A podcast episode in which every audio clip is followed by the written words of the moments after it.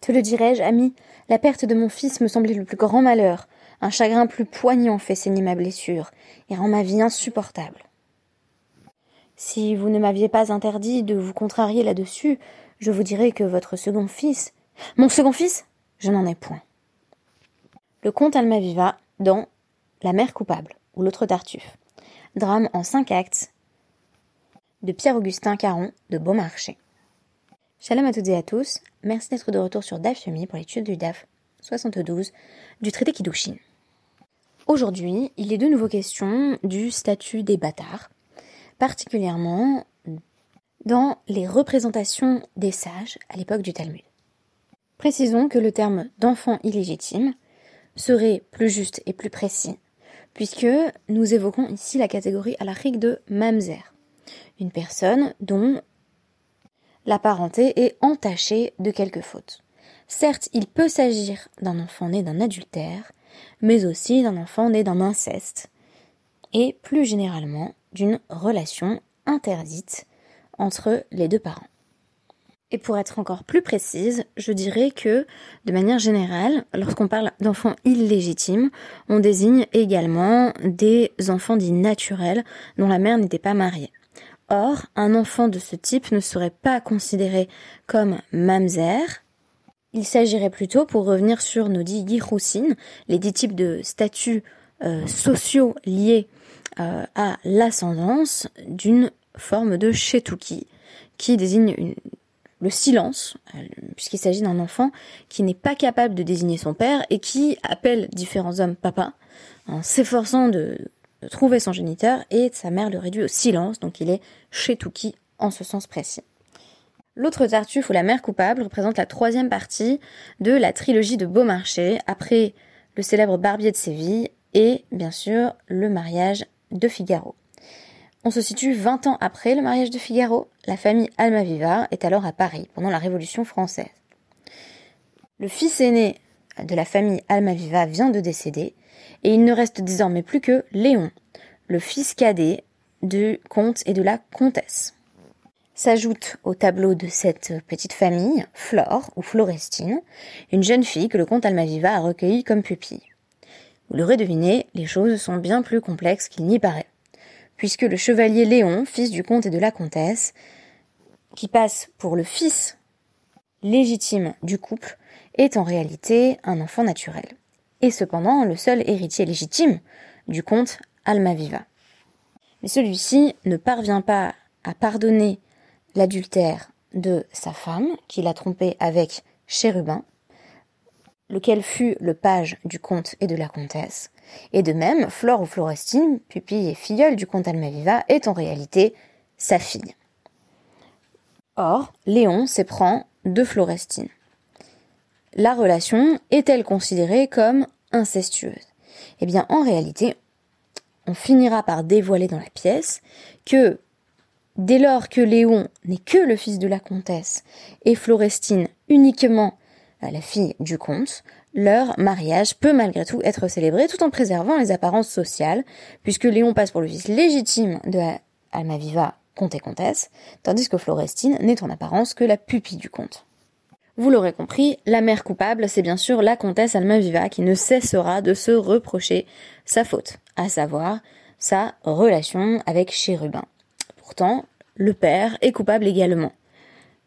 Mais on devine combien, à l'époque, l'adultère d'un homme marié était bien moins condamné, tandis que euh, l'aventure de la comtesse Almaviva lui sera euh, largement reprochée euh, par le comte à de nombreuses reprises et elle est elle-même en proie à une culpabilité profonde et mordante. Finalement, ce qui est intéressant, c'est que le dévoilement vers la fin de la pièce du statut des deux enfants illégitime au sein du couple Almaviva va leur permettre de se marier. C'est parce que Léon n'est que le fils de la comtesse et que Flore n'est que la fille du comte que les épousailles peuvent être célébrées.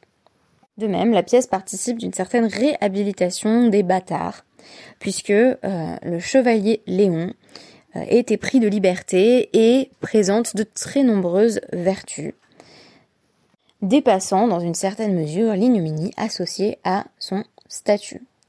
De même, il est question à la fin du DAF 72 de la possibilité pour les mamzerim d'échapper in fine à leur destin. Je rappelle que, en vertu du statut de mamzer, la tare ou la tâche se transmet de génération en génération. Mamzer un jour, mamzer toujours. L'enfant d'un mamzer est mamzer, et ainsi de suite, ad infinitum. Et pourtant, on nous cite ici une tosefta, tanura banan, mamzire ou netine, tehorim leatid lavo. Dit vrai Rabbi Yossé. Selon Rabbi Yossé, les enfants illégitimes et les nétinés qui sont euh, des Gibéonites qui sont convertis à l'époque de Josué et dont la conversion est douteuse, puisqu'on ne sait pas s'ils étaient réellement sincères dans leur velléité de conversion, finiront par être purifiés. Vous vous souvenez, j'en ai parlé dans le podcast d'hier, que cette notion euh, de d'être métaère, donc de purifier ou d'être taor, d'être pur, est assez ambiguë et a deux sens possibles, à savoir le fait de clarifier le statut d'une personne ou le fait au contraire euh, de faire disparaître euh, la tâche associée à ce statut. On nous disait en effet que Hachem allait être métaère le statut des tribus, donc dévoiler qui vient de quelle tribu, à commencer par la tribu de Lévi, et en même temps que de nombreux mamzerim, de nombreux enfants illégitimes, lorsqu'ils étaient riches, parvenaient à faire oublier leur statut et étaient euh, euh en ce sens, ils se purifiaient en s'assimilant, c'est-à-dire en faisant oublier qu'ils provenaient euh, d'une lignée de mamzerim. Et donc on avait toute la question qui va être centrale dans tout le DAF 72, euh, de savoir, c'est presque une sorte de, géographie des mamzerim, euh, où peut-on être sûr euh, de la lignée de chacun et de chacune? Et donc, euh, tout le début du DAF va passer en revue des localités, notamment en Babylonie, en nous disant, mais quand on dit Babylonie, ça va jusqu'à où? Jusqu'à où est-ce qu'on peut être sûr qu'on a affaire à un Yérous clair? Jusqu'à où est-ce qu'on peut savoir vraiment à qui on a affaire? Et donc là, on nous dit, a priori, que les mamzerim et les nétinés finiront euh, par être euh, purifiés, selon Rabbi Yossé, c'est-à-dire que là, pour le coup, euh, on va effacer le stigma qui est associé à leur statut. Et donc, on nous dit, Rabbi Meir, Omer, Ein théorie. Ils ne seront jamais, selon Rabbi Meir, purifiés. La définition d'ailleurs du mamzer, c'est que ça se transmet de génération en génération et que cela ne cesse au point. Amarlo Rabbi Yossé, Veha Lokvarne Mar, mais n'est-il pas dit, euh, objecte Rabbi Yossé, euh, Ve Zarakti Alechem Maim Teorim, ou Tseartem dans Ézéchiel 36-25, euh, je verserai sur vous des eaux pures et vous serez purifiés. Rabbi Meir répond chez Omer, Mikol euh, tumotechem ou Mikol gilulechem. Oui, mais la fin du même verset dit vous serez purifiés de euh, de toutes vos tares, littéralement les tumot ce sont les marques d'impureté et de toutes vos idoles. Alors qu'est-ce que ça veut dire que à la fin des temps euh, on sera purifié de la tendance à l'idolâtrie, de la pulsion idolâtre. Mais le statut lui-même ne pourra pas changer. Donc une personne qui euh, est mamzer, mamzeret va le rester. Amar le rabbi c'est que Omer, euh, ataher etrem, have Omer af minamamzerut. Mais non, nous réplique Rabbi Yossé, à la fin du verset, il est de nouveau dit je vous purifierai. Donc, à l'évidence, c'est répétitif. Qu'est-ce que ça signifie Que non seulement euh, l'idolâtrie finira par disparaître euh, dans la fin des temps, l'ère messianique, mais également les statuts sociaux. Notons d'ailleurs que euh, dans le reste des DAPIM, donc 71 et 72, il est question de la possibilité de déterminer la lignée de quelqu'un simplement à partir de ses caractéristiques morales. En d'autres termes, quand on n'est pas sûr, quand on ne sait pas euh, si telle ou telle personne émane euh, d'une lignée d'Israélim ou de Mamzerim, on va observer son comportement et déduire, en l'absence d'autres preuves, qu'une personne, par exemple, qui va se quereller avec les autres, doit être d'une lignée entachée. Donc on est passé d'une définition définition vraiment purement génétique et biologique euh, de l'enfant illégitime ou de l'enfant d'esclave à une définition euh, axée sur l'observation des caractéristiques morales. En d'autres termes, on est beaucoup moins asservi au contexte dans lequel on est né et on est beaucoup plus responsable de l'image qu'on renvoie de soi. Ici, il est question d'affirmer, à travers le propos de Rabbi Yossé, qu'il n'y a pas de raison d'être tenu éternellement euh, coupable des actions de, non pas ses parents, mais plutôt ses arrière, arrière, arrière, arrière, arrière grands-parents, qui euh, s'étaient effectivement rendus coupables d'inceste ou d'adultère.